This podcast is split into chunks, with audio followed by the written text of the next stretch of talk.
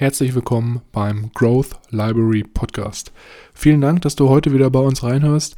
Bevor wir jedoch mit der Episode starten, wollte ich dich nochmal ganz kurz darauf hinweisen, dass wir in der Podcast-Beschreibung einen Timestamp eingetragen haben, falls du unseren Smalltalk am Anfang überspringen möchtest, um dann direkt mit der Buchbesprechung zu starten. Ich wünsche dir ganz viel Spaß und ich würde sagen, wir hören uns gleich nach dem Intro. Leerzeiten effektiv nutzen mit dem Growth Library Podcast, deiner persönlichen Bücherdatenbank. Ich begrüße euch herzlich und gebe nun weiter an meine beiden Powerleser, Milan und Mischa.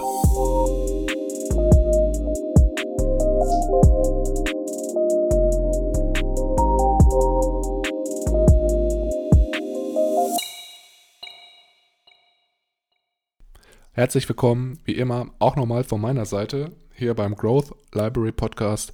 Mein Name ist Milan und am anderen Ende der Podcastleitung befindet sich wie immer mein Bruder Mischa. Hallo und herzlich willkommen. Natürlich auch wie immer von meiner Seite. Irgendwie muss ich immer lachen, wenn ich das äh, Intro einspreche. Also immer so am Ende so ein bisschen grinsen. Ich weiß gar nicht, ob man das hört, wenn ich hier die Einleitung mache. Aber ja, ich freue mich halt immer, wenn wir hier wieder zusammenkommen und über neue Erkenntnisse und Erfahrungen aus Büchern sprechen. Also ich bin sehr, sehr gespannt, mhm. was heute das Buch mit sich bringen wird. Mhm. Genauso gespannt sitze ich hier immer und warte auf meinen Einsatz, um endlich meinen Namen preiszugeben. Das ist immer ein ganz großer ja. Moment für mich, wenn ich dann Mischa sagen darf. Ja, ich glaube, die Hörer wissen auch mittlerweile, wie du heißt. Ich, also, ich hoffe es doch, ja. Ja, sonst müssen wir halt immer dran erinnern. Deswegen ist es auch ganz gut, dass du jetzt immer deinen Namen sagst. Genau, das sind bis kleine, kleine Schritte zum Erfolg. Auf jeden Fall. Ja, wie du weißt, ich bin da jetzt äh, in Köln angekommen mittlerweile. Wir wohnen jetzt schon ein bisschen länger hier und habe mir jetzt so eine kleine Routine angeeignet. Das ist ja immer, also mir hilft das immer sehr gut, in den Tag zu starten. Mhm. Und was ich jetzt letzte Woche gemacht habe, ist regelmäßig immer morgens bin ich laufen gegangen. Ich habe hab da jetzt extra so eine App runtergeladen, mit der ich dann auch tracken kann. Mhm, so joggen, wie la so joggen laufen oder so spazieren laufen? Nee, nee, joggen okay. schon eher. Mhm. Hab dann eine App runtergeladen, mit der ich tracken kann, wie weit und welche Zeiten und etc., was es da alles so gibt, was ich da so zurücklege. Und danach gehe ich immer eiskalt duschen. Mhm. Und das mache ich jetzt auch seit fünf Tagen. Und am Anfang muss ich sagen, es war richtig, eine richtig krasse Überwindung, weil irgendwie mental sträubt sich so alles dagegen, wenn du so wirklich die Dusche so richtig kalt machst. Mhm und ähm, dann dieses Wasser so, so auf deine Füße kommt oder so, dann ist es schon richtig unangenehm. Ja, also ich muss aber dazu sagen, dass im Laufe der Tage jetzt das mit immer mehr so angenehmer wurde. Also angenehm ist vielleicht das falsche Wort, aber leichter ist genau, es ist mir leichter gefallen. Und wenn du so sozusagen dann so richtig nach dieser kalten Dusche, also nachdem du halt joggen warst, mhm. dich so kalt abduscht, dann aus der Dusche rauskommst, boah, dann bist du auf jeden Fall erstmal richtig wach. das ist echt richtig krass, weil der Körper natürlich dann so voll hochfährt vom Puls mhm. und sozusagen in den Überlebensmodus schaltet. Und ähm, ja, ist auf jeden Fall ein richtig cooles Gefühl, also weil du auch dann so richtig, richtig voll energetisch, so richtig wach in den Tag startest und dann auch schon so zwei Sachen gemacht hast an dem Tag, auf die du keine Lust hattest. Weil ich habe auf der einen Seite nicht immer Lust zu laufen mhm. Und ich habe auch keine Lust, kalt zu duschen, aber wenn du diese beiden Sachen halt schon gemacht hast, dann hast du sozusagen schon zweimal deinen inneren Schweinehund sozusagen besiegt mhm. und bist dann auch viel mehr gewillt, andere Sachen am Tag zu machen, auf die du vielleicht keine Lust hast. Und das hat mir sehr dabei geholfen, auch so, ja, einfach so glücklicher an den Tag zu starten. Irgendwie es ist sehr, sehr, sehr, sehr interessant. Fängt der Tag direkt mit einem Erfolg an. So ungefähr, ja. Sehr schön. Das ist natürlich im Winter äh, nochmal um einiges schwieriger. Ich habe das, glaube glaub ich, in München, als ich äh, noch geregelt gearbeitet habe, auch hin und wieder mal gemacht, dass ich dann gerade nach dem Sport die Dusche kalt gestellt habe. Aber im Sommer war es durchaus um einiges leichter, sich dann auch wirklich darunter zu stellen und nicht mhm. nur dann im Winter sich dazu nochmal zu überwinden. Das war dann nochmal eine andere Nummer, aber irgendwie jetzt, gerade auch was du ansprichst mit der Morgenroutine, es ist, fällt mir so schwer mit dem Studentenleben, das äh, irgendwie zu vereinbaren, weil dann doch manchmal ich aufstehe und irgendwie Lust habe, mich jetzt mit den Unisachen zu beschäftigen und manchmal stehe ich auf und habe keinen Bock und lese erstmal noch eine halbe Stunde. Mhm. Ähm, da muss ich noch so mein, meine, meine innere Balance finden, um mich da ja, zurechtzufinden im, in dem neuen Alltag, den ich jetzt hier seit auch mittlerweile schon seit einem halben Jahr habe. ja, ja, dauert vielleicht noch ein bisschen. Aber ich denke mal, da ist auch dann nach einem halben Jahr vielleicht dann doch irgendwie der Zeitpunkt gekommen, wo du dann schon mal schauen könntest, ob das für dich äh, Sinn macht oder nicht. Aber ja, ich meine, wenn du sonst gut mit den Aufgaben durchkommst und allem anderen, ist natürlich auch keine Pflicht, dass du da wirklich immer jeden Tag so eine Morgenroutine einbaust. Ja, das stimmt. Und das m, klappt mittlerweile ganz gut mit den geregelten Uni-Pensum und dem Podcast-Pensum und Lese-Zusammenfass-Pensum. Finde ich eigentlich, äh, läuft es bis jetzt ganz gut und bislang habe ich noch nicht das Gefühl, dass eins der Sachen so wenig kommt. Aber wenn ich sowas hätte, was ich gerne wieder etablieren würde, dann wäre es doch die, die Morgenroutine. Aber ich bin auch nur, wir sind, wir sind ja auch nur Menschen. Wir sind ja auch nicht hier perfekt und behaupten das ja auch überhaupt nicht in unserem Podcast. Mhm. Wir lernen ja auch ständig dazu. Und ja, vielleicht ist das was, ähm, was dann in vier, fünf Wochen etwas flüssiger bei mir läuft. Mal schauen. Ja, ich muss auch dazu sagen, ich mache das jetzt auch nicht jeden Tag. Also mhm. Montag bis Freitag und am Wochenende ist dann ganz entspannt. Mhm. Wie du schon sagtest, man ist auch keine Maschine. Ne? Da gibt es natürlich auch manchmal Tage, wo man dann vielleicht nicht die kalte Dusche macht oder nicht laufen geht, aber mhm. größtenteils ist es schon mein Ziel, das durchzuziehen. Ja, dann würde ich sagen, wir sind ja heute hier wieder zusammengekommen, verehrte Gemeinschaft, Aha. um ein, ein Buch zu besprechen. Und heute haben wir wieder ein sehr, sehr schönes Buch dabei oder in unserem Buchrucksack dabei, sagen wir es mal so. Und zwar nennt sich genau die Wanderburschen. Und zwar, wie ihr wahrscheinlich schon am Titel der Podcast-Episode mitbekommen habt, handelt es sich hier um das Buch Einfach nicht arm sterben von René Isau, Sparen und Investieren für Einsteiger, wie du ohne Banken und Berater mit ETFs und Aktien deine Vermögensbildung voranbringst. Erstmal nochmal hier an dieser Stelle von meiner Seite und wahrscheinlich auch von deiner Seite vielen, vielen Dank, René, für das Buch. Ja, ich würde sagen, Micha, dann steig doch mal ein. Genau, wie immer von mir vorab ein paar Informationen zu dem Autor. Der René Isau ist im Jahre 1969 geboren worden, kommt aus dem schönen Bausparer und Häuselbauer Ländle aus dem Schwabenland hat äh, erfolgreich seinen Betriebswirt gemacht und arbeitet nun in einer Softwarefirma. Zwei weitere Punkte, die ich hier noch sehr interessant fand, waren, dass er auf der einen Seite unseren Blick auf unseren Lebensalltag schön im deutschen simplen Weg uns aufzeigen möchte, wie man als Vollzeitbeschäftigter neben Beruf, Familie und Freizeit sich trotzdem mit dem Thema Finanzen beschäftigen kann und auch erfolgreich sein Vermögen aufbauen kann aber genau dabei nicht sich eben stundenlang mit dem Thema beschäftigen muss, sondern mit simplen, leicht verständlichen Anlagestrategien seinem Ziel näher kommen kann. Und sein Credo, was ich hier auch nochmal nennen will, was ich auch sehr, sehr nett fand, waren, dass Vermögensbildung auch easy geht und es auch für Normalverdiener möglich ist. Es ist nicht nur ein Thema für die Superreichen, die im sechsstelligen Bereich verdienen, sondern es ist eben auch easy geht und dass wir, der Normalverdiener, der Autonormalverbraucher, sage ich mal, sich damit auch beschäftigen können und das erfolgreich meistern können. Jeps, da äh, stimme ich dir zu. Das habe ich auch so verstanden. Und ja, wenn wir uns jetzt im Buchinhalt anschauen, haben wir ja eigentlich schon nicht ziemlich genau beschrieben, worum es geht. Also wirklich darum, wie man als Privatperson Vermögen aufbauen kann. Und jetzt ist erstmal auch die Frage, für wen das Buch geeignet ist. Und äh, für mich war es so, als ich das Buch gelesen habe, ich wahrscheinlich für dich genauso, wir haben uns ja gerade schon mal ein bisschen auch äh, kurz geschlossen, dass es sich hier sehr für Anfänger eignet. Also wirklich Leute, die komplett neu mit dem Thema privaten Vermögensaufbau äh, sich auseinandersetzen möchten. Und ich muss auch dazu sagen, dass ich damals, als ich in Singapur 2019 mich mit äh, ja, mit Vermögensaufbau angefangen habe, auseinanderzusetzen. Ich glaube, die Story habe ich jetzt schon so in jeder Podcast-Episode erzählt, aber äh, da hätte mir das Buch auch wirklich sehr viel weitergeholfen, gerade ähm, im Bereich Einstieg in die ETF-Vermögenswelt. Äh, Wobei das Buch es damals noch gar nicht gab. Ich glaube, das ist jetzt im letzten Jahr erst rausgekommen. Genau, also wirklich, wer sich jetzt blutjung mit ETFs auseinandersetzen möchte, und auch noch allgemein richtig schöne Beispiele im Bereich ähm, ETF-Kauf und äh, ja, Depotvergleiche lesen möchtet, für den ist das Buch auf jeden Fall genau das Richtige. Sehr gut. Bevor wir nochmal jetzt richtig durchstarten mit dem Buchinhalt, wie immer die Info, dass wir zwei hier nicht das komplette Buch in der kompletten Fülle besprechen.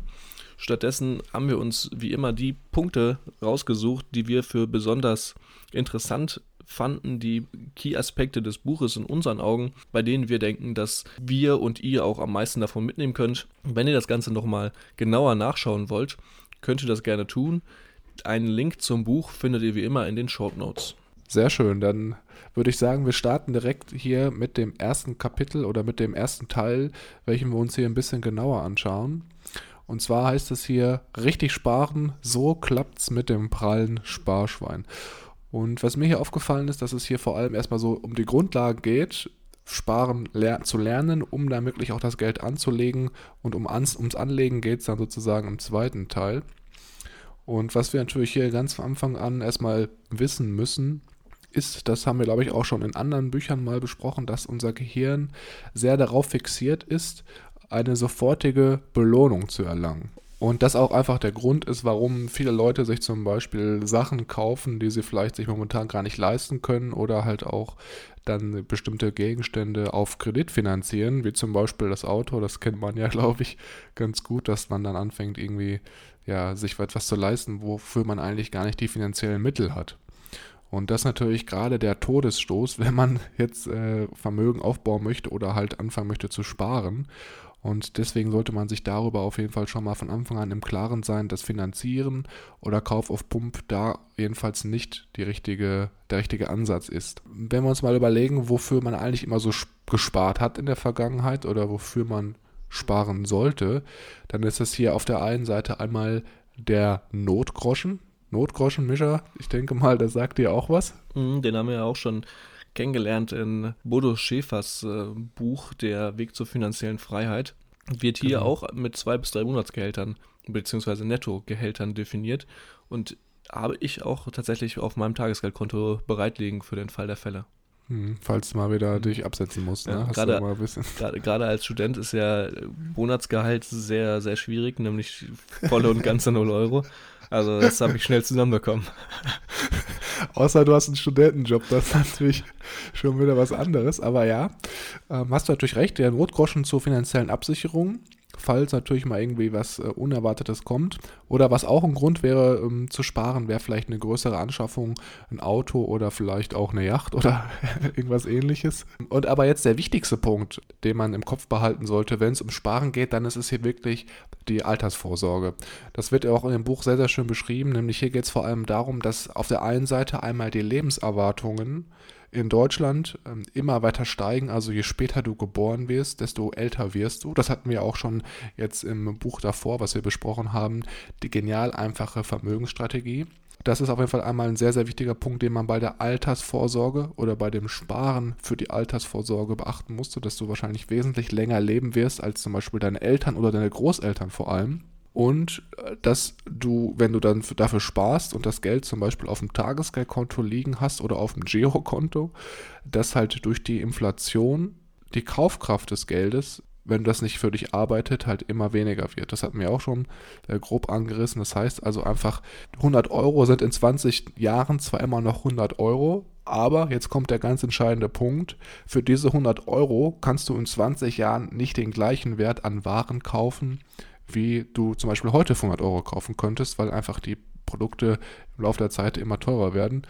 Äh, mir ist das letztens auch wieder aufgefallen, als ich äh, in unserem Heimatort unterwegs war und bei unserem, da gab es so eine Dönerbude, wo wir früher mal nach der Schule ab und zu mal einen Döner gekauft haben. Und da hat einfach der Döner jetzt mittlerweile 50 Cent mehr gekostet als früher. Mhm. Und da merkt man natürlich auch schon so ein bisschen, okay, die Produkte werden halt immer teurer und du kannst dir halt dann äh, für 6 Euro nicht mehr zwei Döner kaufen, sondern nur noch ein und ein Dreiviertel oder so. Und ähm, ja, das ist auf jeden Fall auch schon so ein Indiz dafür, dass du wirklich dein Geld für dich arbeiten lassen musst, wenn du halt wirklich auch den Wohlstand ins Rentenalter durch Sparen dir sichern möchtest. Mhm.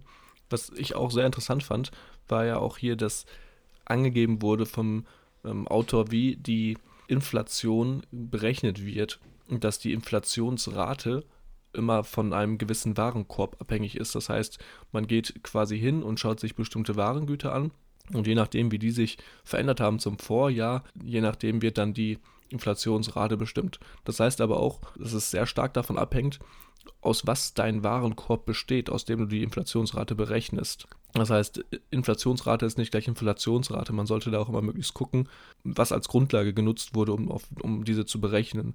Und da gibt es auch diese sogenannte Kerninflation, die quasi sich darauf konzentriert, welche Dinge du täglich brauchst. Und die Kerninflation ist dann quasi ja, so der, der Hauptindikator in, der, in dem Inflationsspiegel. Genau, also hier ist dann wichtig, dass man wirklich auf die Kerninflationsrate schaut. Jetzt gibt es natürlich hier auch dann verschiedene Ansätze, wie das mit dem Sparen dann auch wirklich klappen kann. Also es gibt natürlich dann viele Leute, die am Anfang sagen, ja, sparen, das mache ich doch sowieso immer. Ich äh, schaue einfach, was am Ende des Monats überbleibt auf dem Konto, also welches Kapital noch zur Verfügung ist und spare das dann.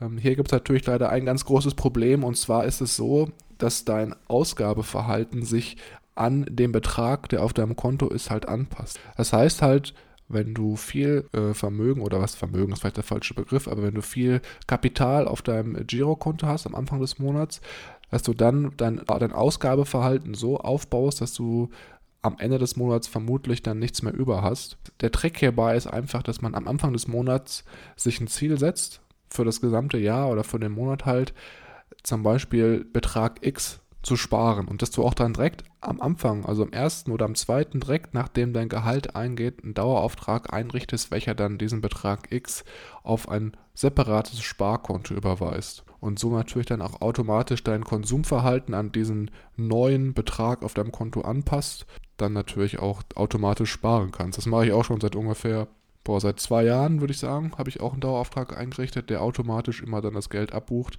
und ja, man merkt eigentlich gar keinen Unterschied. Viele sagen ja immer, oh ja, 100 Euro weniger, da, habe ich dann zu wenig Geld auf dem Girokonto oder damit komme ich dann nicht aus im Monat. Aber im Endeffekt ist es so, wenn du das automatisch hast, machst, dann merkst du es gar nicht. Das ist äh, natürlich auch hier wieder ein Punkt, den wir jetzt auch schon mehrfach äh, gehört haben, sich immer selbst zu bezahlen und sich ja seine, seine, seine eigene Vermögensbildung und sein sein eigenes äh, Hab und Gut da voranzustellen und nicht am Ende des Monats sich zu belohnen, sondern direkt am Anfang äh, sich quasi seine persönliche Portion von seinem eigenen Gehalt quasi abzuzapfen. Genau. Und was ich jetzt hier noch im ersten Teil wichtig fand zu sagen, war, warum Konsumschulden so gefährlich sein können für uns selber. Mhm. Also einmal ist es ja so, wenn man sich überlegt, ich äh, finanziere mir einen Fernseher, den ich jetzt zum Beispiel mir gerade nicht aktuell leisten kann für zum Beispiel drei Jahre, dann ist es natürlich so, dass gerade bei Technikprodukten der Wertverfall sehr, sehr krass ist. Also, dass zum Beispiel ein Fernseher in drei Jahren wahrscheinlich nur noch die Hälfte so teuer ist, wie zu dem Jahr, in dem du es gekauft hast. Und dann schmerzt es natürlich auch doppelt, diesen Fernseher noch zu finanzieren, obwohl er halt an Wert verloren hat. Auf der anderen Seite ist es halt so, dass wenn man einmal anfängt, ähm, sich Sachen auf Pump zu finanzieren, dass sich das Gehirn so ein bisschen daran gewöhnt, dass du halt ja Sachen halt dir finanzierst und das natürlich dann auch so zu einer ganz krassen negativen Gewohnheit werden kann, welche dann dich in so einen Finanzierungsstrudel hineinzieht und dann eventuell dazu führen kann, dass du anfängst, immer mehrere Sachen gleichzeitig zu finanzieren und da dann überhaupt gar kein Kapital mehr hast, was du dann sparen kannst, um dein Vermögen aufzubauen. Und deswegen ist, sagt der Autor hier ganz klar, Finger weg von Finanzierungen, weil das wirklich dir im Bereich Vermögensaufbau dein Genick brechen kann. Mhm. Ja, das habe ich auch noch schon im Kopf. Was ich auch ähm, noch in dem Kapitel sehr interessant fand, was auch hier genannt worden ist, ist das Haushaltsbuch, das wir auch jetzt schon mehrfach gehört haben. Und ich muss wirklich hier nochmal hervorheben, das Haushaltsbuch oder eine Ausgabenliste, wie auch immer man es nennen möchte, einfach monatlich mal aufzulisten, für was du dein Geld ausgibst und da ganz penibel sein, sich immer den Kassenbon mitzunehmen und dann zu Hause hinzusetzen und ganz simpel in so eine einfache Excel-Tabelle einfach mal reinzuschreiben, für welche Posten du so dein Geld ausgibst, kann dir sehr viel bringen. Es, es geht da nicht darum, dass du möglichst penibel alles genau weißt. Es geht eher darum, dass du die großen Posten wie Lebensmittel, Kleidung, Fahrzeug vielleicht und Freizeit kennst und grob mhm. einschätzen kannst, wie viel Geld du im Monat brauchst, um diese Posten zu füllen und davon leben zu können. Und wenn du das einmal gemacht hast über mehrere Monate, habe ich für mich gesehen, dass es pendelt immer in einem gewissen Bereich. Und wenn du diesen Bereich dann dir vielleicht mal ein bisschen näher anschaust und dann für dich einen, einen Wert festlegst, den du quasi dann zur Verfügung hast und von dem du lebst, kann das sehr nützlich sein, um da quasi dich selber ähm, mehr unter Kontrolle zu haben und zu, deine Ausgaben vielleicht auch ein bisschen zu, zu fixieren und zu minimieren. Das fand ich sehr, ja. sehr wichtig, sehr interessant. Kann ich jedem raten. Ja, auch wenn das sehr, sehr lästig ist, mhm. am Anfang vielleicht, das ist halt auch äh, so eine Gewohnheitssache, glaube ich. Und ich habe jetzt auch, muss ich zugeben, im Januar angefangen, Haushaltsbuch zu füllen. Das mhm. habe ich davor auch nie so richtig konsequent durchgezogen und habe das auch als Ziel für 2021, dass ich wirklich das Jahr mal komplett durch meine Ausgaben dokumentiere. Mhm. Und ich habe da auch ein ganz einfaches Google äh, Sheets gemacht sogar, also gar keine Excel-Datei, sondern Google Sheets, dass mhm. ich dann halt von überall drauf zugreifen kann. Hilft auf jeden Fall sehr, sehr gut dabei, wirklich so ein Gefühl dafür zu bekommen, wo das Geld eigentlich auch so hinfließt. Weil oft ist es ja auch so, du sitzt am Ende des Monats da und denkst dir so, okay, wo sind jetzt äh, die 500 Euro auf einmal hin, die ich diesen Monat äh, zusätzlich eingenommen habe. Ja. Und ähm, das ist auf jeden Fall sehr, sehr, sehr, sehr gut. Sehr schön. Dann würde ich äh, weiter einleiten zum zweiten Teil. Nämlich jetzt haben wir quasi uns vor Augen geführt, warum es wichtig sein könnte für uns, vielleicht doch ein bisschen Geld zur Seite zu legen. Und jetzt haben wir auch etwas zur Seite gelegt. Wir haben uns ein bisschen etwas angespart. Aber das bringt uns ja immer noch nichts, weil das Angesparte auf dem Tagesgeldkonto rumliegt. Wir haben jetzt auch mehr als unseren Notgroschen, aber die Inflation gibt es trotzdem noch und unser Geld wird nicht mehr, sondern wird immer, immer weniger im Laufe der Zeit. Das heißt, wie können wir unser Geld anlegen? Was haben wir hier für Möglichkeiten? Wie könnten wir hier arbeiten? Was gibt es da zu beachten? Was hat den größten Einfluss auf unseren Erfolg beim Geldanlegen? Hier ist es natürlich wichtig und ratsam, früh anzufangen, da die großen Sprünge eher am Ende einer langen Sparperiode anfällen, da da am meisten der Zinseszinsinfekt auch greift. Das kann man sich quasi vorstellen wie eine aufsteigende Kurve, die exponentiell wächst und gegen Ende kommen dann die Riesensprünge, die wir ja gerne haben wollen, um unser Vermögen auch in großen Stücken voranzutreiben und zu erhöhen. Ich weiß noch, bei uns ähm, im Matheunterricht hat der Mathelehrer einmal gesagt, bei einer exponentiellen Steigung äh, könnt ihr euch mal merken, am Ende knallt es richtig hoch. und so ist das mit dem Zinseszinseffekt auch. Am Anfang, wie du schon sagtest, sehr, sehr lineal, aber am Ende so, ist es wie so eine richtig steile Treppe. Am Ende geht es richtig schnell hoch und dann hast du da auch wirklich den größten Vorteil von. Genau, sehr, sehr schön. Da knallt es richtig rein. Im Grunde haben wir nämlich hier zwei Möglichkeiten ein. Die erste Möglichkeit ist, dass wir ein begrenztes Risiko eingehen und damit unser Ziel erreichen. Und die zweite Möglichkeit wäre, dass wir kein Risiko eingehen, aber auch akzeptieren, dass unser Ziel überhaupt nicht erreicht werden kann und wir trotz der Gefahren quasi des Aktienmarkts am Ansatz der Vermögensbilden festhalten und die Börse für den richtigen Weg wählen. Was ich noch sehr interessant fand hier am Anfang des Kapitels war gerade auch mal so ein Vergleich Aktien versus Sparbuch. Da gab es ja ein sehr schönes Diagramm, was sozusagen die Wertentwicklung dieser beiden Geldanlage innerhalb von drei Jahren dargestellt hat. Und hier stehen, ich habe jetzt nicht die genauen Werte, aber äh, ja, es ist auf jeden Fall sehr, sehr erschreckend, wenn man sich das Diagramm anschaut. Also es ging hier um Zeitraum von 2011 bis 2014 und wenn man da zum Beispiel 1000 Euro aufs Sparbuch gelegt hätte oder 1000 Euro in einen ETF auf den MSCI World Index ähm, investiert hätte, dann ähm, wäre beim Sparbuch so vielleicht, ich muss jetzt ablesen, ich würde sagen ganz knapp über 1000 Euro rausgekommen. Und bei einer Investition in den MSCI World Index äh, wäre in drei Jahren eine Wertsteigerung von ungefähr 50 Prozent ähm, gegeben nämlich so ungefähr 1470. Und ähm, ja, also es ist auf jeden Fall sehr, sehr krass, dass man hier, wenn man das Geld auf dem Sparbuch liegen lässt, sehr, sehr viel äh, Wertsteigerung liegen lässt. Ja, das stimmt. Da bin ich auf jeden Fall auf deiner Seite. Was ich auch sehr schön fand hier an dem Kapitel war, dass hier auf die verschiedenen Geldanlagemöglichkeiten drauf eingegangen wird. Wobei das Geldanlegen auch stark danach definiert ist, dass du dieses Geld in den nächsten zehn Jahren für nichts anderes brauchst. Und da werden jetzt hier sieben verschiedene Möglichkeiten vorgestellt, von sehr simplen Sachen wie Sparbuch, bei dem wir natürlich nicht viel verdienen in Zeiten vom Niedrigzins, aber auch über Anleihen, ähm, für die, die vielleicht nicht allzu viel sich darunter vorstellen können, Anleihen sind nichts anderes, als dass du quasi der Kreditgeber bist und ähm, Anleihen von einem Staat, zum Beispiel Staatsanleihen kaufst. Das heißt, du verleihst dein Geld an den Staat und kriegst dann im Idealfall gute Zinsen vom Staat dafür, dass dein Staat mit deinem Geld arbeiten, handeln kann. Wer sich aber hier auch mit Anleihen noch nie beschäftigt hat, sollte keine kaufen. Das gleiche gilt auch für Aktien. Wenn man keine Ahnung von Aktien hat und keine Ahnung hat, wie das funktioniert an der Börse, dann sollte man da lieber die Finger von lassen. Auch sehr schön wird hier erklärt, wo die Unterschiede zwischen aktiv gemanagten Aktienfonds und Indexfonds, also Exchange Traded Funds, ETFs, ähm, liegen, also aktive und passive gemanagte Fonds, wo bei der aktiven gemanagten Seite eine Fondsgesellschaft im Hintergrund steht die natürlich mit dem Ziel handelt, den Markt zu schlagen und natürlich auch dann dementsprechend von, deinen, von deinem Geld sich Gebühren abzapft, was das Ganze gebührentechnisch etwas teurer macht und dem passiv gemanagten, den ETFs, die eher versuchen, den Markt abzubilden und mit dem Markt zu gehen und ihn nicht zu schlagen, aber auch nicht schlechter zu sein als der Markt, bei dem du aber auch fast keine Gebühren hast, weil du diesen ETF einmal aufsetzt mit all seinen Vermögenspositionen und dann vielleicht in 10, 20 Jahren ein paar Aktien raus und rein nimmst, die rausgefallen sind aus dem, aus dem Index, aber mehr Aufwand hat man da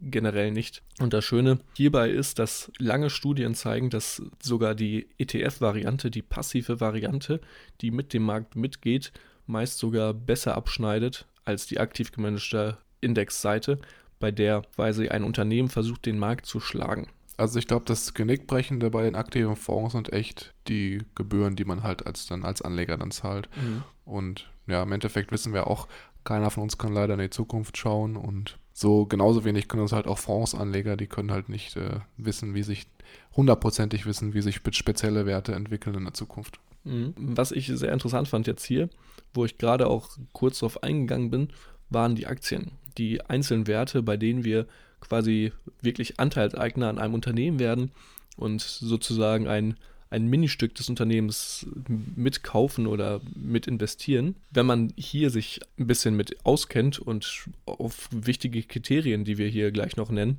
darauf achtet, ist es in einer Zeitspanne von 10 bis 15 Jahren eigentlich meistens immer möglich gewesen, eine Rendite von 7 bis 8 Prozent zu erlangen. Das heißt aber auch, dass wir beim Aktienkauf gewisse Kriterien im Auge haben sollten. Bevor wir jetzt in die Aktien einsteigen, ganz kurz wollte ich noch mal eine Sache einwerfen, ganz schnell. Mhm. Und zwar, genau, ist es sehr, sehr interessant, dass hier auch auf Einzelwerte angegangen, eingegangen wird.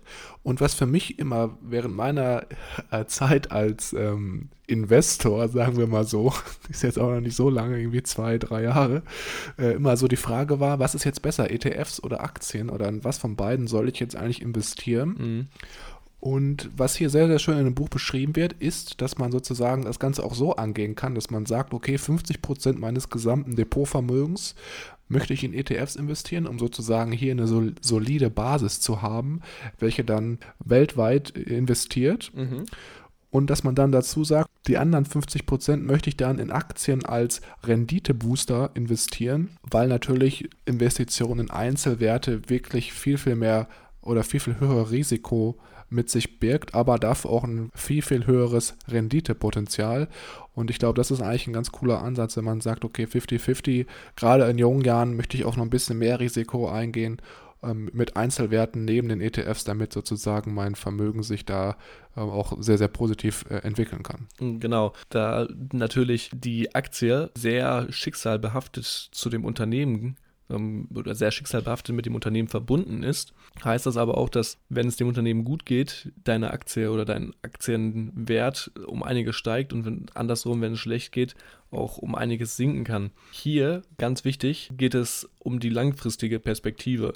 Das heißt, die Kriterien, die wir uns hier angucken, spielen in die nächsten 10 bis 15 Jahre mit rein. Das heißt, wir versuchen hier wirklich Aktien zu finden, die langfristig uns keine Kopfschmerzen und uns kein, kein Magenbrummeln verschafften, sondern bei denen wir die einmal kaufen oder über einen Sparplan kaufen und dann wirklich lange in unserem Depot aufhalten. Das sind keine GameStop-Aktien, die wir innerhalb von fünf Tagen wieder verkaufen müssen, weil wir sonst vielleicht einen Verlust von 600 Prozent oder ähnliches machen. Als nächstes würden wir uns dann die sieben Kriterien nochmal genauer anschauen, die uns bei der Aktienauswahl unterstützen. Der erste Punkt wäre die Unverzichtbarkeit, dass das Unternehmen quasi Güter des täglichen Bedarfs herstellt, wie zum Beispiel Zahnpasta, Windeln oder Medizin. Gerade in Corona-Zeiten hat man ja auch hier sehr stark gemerkt, dass ja, Klopapier quasi der Klassenschlager war, dass es da einen sehr großen Bedarf gab und Unternehmen, die quasi die, die Essentials herstellen, die man tagtäglich zum Überleben braucht, auf jeden Fall gut äh, gefahren mit sind und auch diese Unternehmen langfristig gesichert sind. Ja, ich glaube, im Börsenfachjargon nennt man diese Unternehmen Antizykliker, weil diese einfach nicht so sehr von den Wirtschaftszyklen beeinflusst werden. Wenn man sich jetzt zum Beispiel Firmen im Ölsektor an, äh, anschaut, wie zum Beispiel Shell oder Chevron, da ist natürlich dann das Ganze viel, viel drastischer, wie da sich die Kurse entwickeln. Äh, der zweite Punkt wäre die Perspektive. Das heißt, dass das Unternehmen als Marktführer in einem Segment dominiert und vielleicht auch sich in anderen Segmenten ausweitet. Das kann zum Beispiel ein Amazon sein, das jetzt nicht nur Online-Produkte verkauft, sondern auch noch als Cloud-Dienstleister aktiv ist oder ein ja, zweites Cloud-Dienstleister-Beispiel Microsoft, das auf einmal nicht nur, das auf einmal nicht nur ähm, Software, Betriebssysteme herstellt, sondern auch Cloud-Dienstleister und Abonnements für seine Office-Produkte herstellt. Gerade solche Unternehmen sind besonders breit aufgestellt und dominieren ihren Bereich. Ja, wenn man jetzt überlegt, ich glaube, GameStop wäre so das ultimative Unternehmen, was keine gute Perspektive hat, weil einfach der Handel mit physischen äh, ja, CDs, welche halt dann auch Spiele darstellen, in Zukunft meiner Meinung nach keine, keine ja, Tragfähigkeit mehr haben wird, weil da heutzutage sowieso die meisten Spiele auf die Konsole her direkt heruntergeladen und gespeichert werden. Also da wäre zum Beispiel für mich der Fall, wo ich sagen würde, GameStop ist auf jeden Fall raus. Genau. Der dritte Punkt wären Gewinne. Das heißt, das Unternehmen verzeichnet Gewinne und steigt. Das kann sich zum Beispiel dadurch bemerkbar machen, dass es Unternehmen Dividenden bezahlt. Ähm, auch hier gibt es sogenannte Dividendenaristokraten. Das sind Unternehmen, die äh, schon länger an der Börse sind und mindestens, glaube ich, seit 20, 25 Jahren Dividenden auszahlen und diese auch stetig wachsen. Ich glaube, was hier auch immer ganz wichtig ist zu sagen, ist, dass die Unternehmen Dividenden zahlen, weil sie steigende Gewinne generieren und nicht irgendwie Dividenden ausschütten, um halt den Kurs zu verschönigen oder halt den Anleger zu befriedigen. Das ist nochmal auch wichtig zu, sich zu merken. Ja, sehr wichtiger Punkt. Der vierte Punkt wäre die Krisenfestigkeit. Also das Unternehmen eine Krisenzeit erfolgreich überstanden haben. Gerade auch hier ja, bei Aristokraten oder bei, bei Unternehmen, die lange an der Börse sind, wie Coca-Cola oder Microsoft und Co., äh, ist es natürlich schön vorzuzeigen, dass diese Unternehmen lange schon mit auf der Börse gelistet sind und mehrere Krisen gut und erfolgreich überstanden haben. Also da kann man natürlich ganz einfach sich mal den Chart verschiedener Unternehmen anschauen und dann mal so schauen, wie war es im Jahr 2000 in der Dotcom-Blase oder halt 2008 auch mit der Finanzkrise. Sind die Unternehmen da gut durchgekommen oder war da schon wirklich dann danach irgendwie Flaute im Business? Der fünfte Punkt wäre hier die Beständigkeit, geht sehr einher mit der Krisenfestigkeit, denn die Beständigkeit zeichnet quasi Unternehmen aus, die lange an der, an der Börse sind, die quasi eine lange Börsenpräsenz vorweisen können. Ja, also da kann man natürlich gucken, was sind so zum Beispiel Traditionsunternehmen, die wirklich auch eine schöne Firmenhistorie haben und da wirklich auch schon seit 1970 oder 80 äh, dann an der Börse gelistet sind. Und der vorletzte Punkt, den wir uns hier noch anschauen, ist die Schwankungsresistenz. Geht auch hier ein bisschen mit äh, der Krisenfestigkeit und Beständigkeit einher, dass das Unternehmen gerade auch in wirtschaftlichen schlechten Zeiten keine negativen Kursentwicklungen verzeichnet, sondern hier auch den großen Schwankungen der Börse quasi ein bisschen, ein bisschen standhaft ähm, entgegenwirken kann. Ja, also man muss ja sagen, dass überlappt sich jetzt so ein bisschen mit Unfallsichtbarkeit und Krisenfestigkeit. Also ja, wie gesagt, antizyklisch ähm, an der Börse agieren. Und der letzte Punkt ist die Risikostreuung, die vielleicht sogar hier der wichtigste Punkt in meinen Augen ist, dass wir das Risiko von Einzelinvestitionen auf verschiedenen Branchen verteilen, dass wir nicht unser ganzes Geld nur auf die Pharmaindustrie setzen oder dass wir nicht unser ganzes Geld nur auf Coca-Cola setzen und wenn auf einmal Pepsi die Marktherrschaft übernimmt, Coca-Cola die, die, das Wasser runtergeht. Im Optimalfall natürlich so verteilen, dass wir, egal in welchem Szenario, mit einem Unternehmen wenigstens Gewinne fahren können.